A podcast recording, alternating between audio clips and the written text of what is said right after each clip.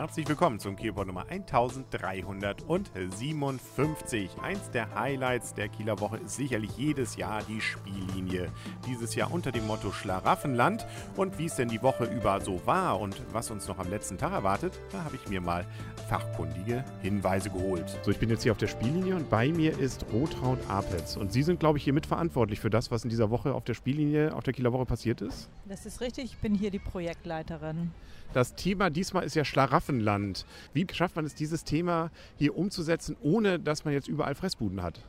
Also unser Schlaraffenland entsteht natürlich mit den Materialien, mit denen wir arbeiten. Das heißt also, wir haben eine riesengroße Jubiläumsgeburtstagstorte aus Holz gebacken und Brezeln gebacken hier.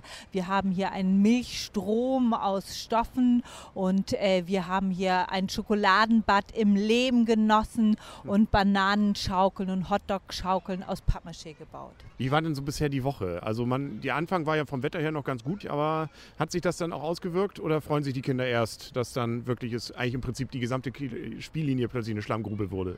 Also am Anfang hatten wir natürlich fantastisches, ideales Wetter. Es war bedeckter Himmel und es war, gab ab und zu mal einen kräftigen Schauer, aber das stört unsere Besucherinnen und Besucher wenig.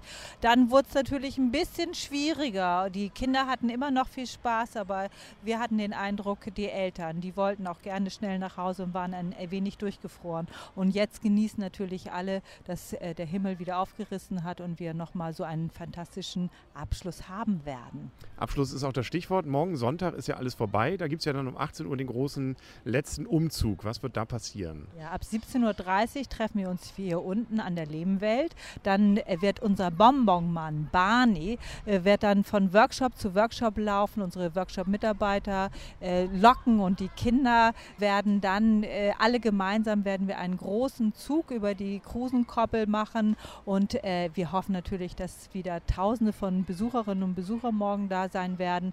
Der Umzug endet dann auf der Bühne. Diesmal eine leckere Erdbeersahnetorte und unser Stadtpräsident Herr Tovar wird noch ein paar äh, Abschlussworte sagen und es gibt ein großes Dankeschön. Und ganz wichtig, morgen verkündigen wir das Motto für die nächste Spiellinie 2014.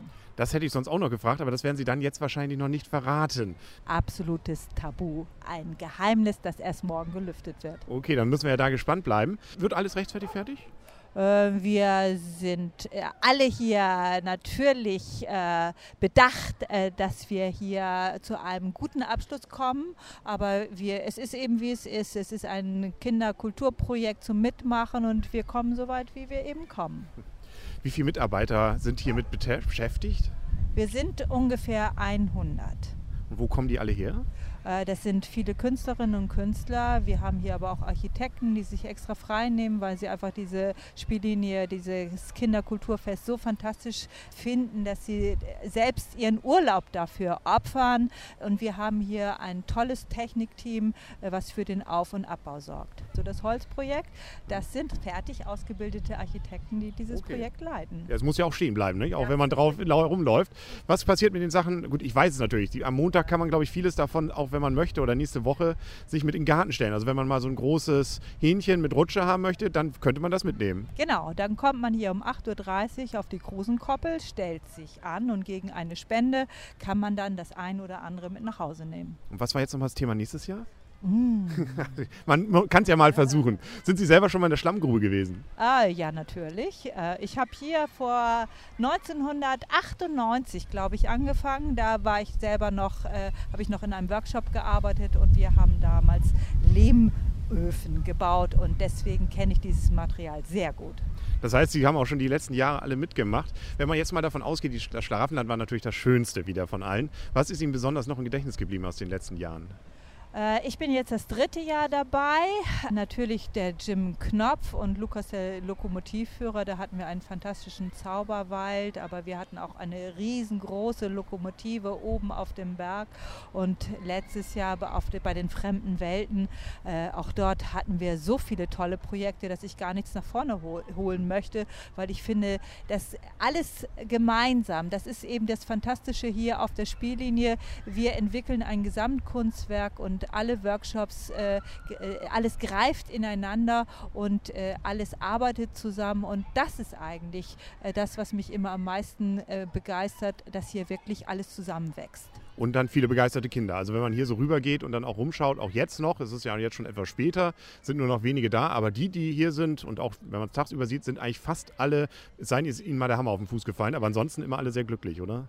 Hier kann man eigentlich, will man gar nicht aufhören. Man will immer weitermachen. Man muss hier den Kindern nachher die Hammer aus der Hand nehmen und man muss äh, schon auch ein wenig Nachdruck, äh, mit ein wenig Nachdruck darauf hinweisen, dass wir jetzt hier Feierabend haben. Ja, und leider morgen ja dann erstmal für ein ganzes Jahr. Und was, was war jetzt noch das Thema nächstes Jahr?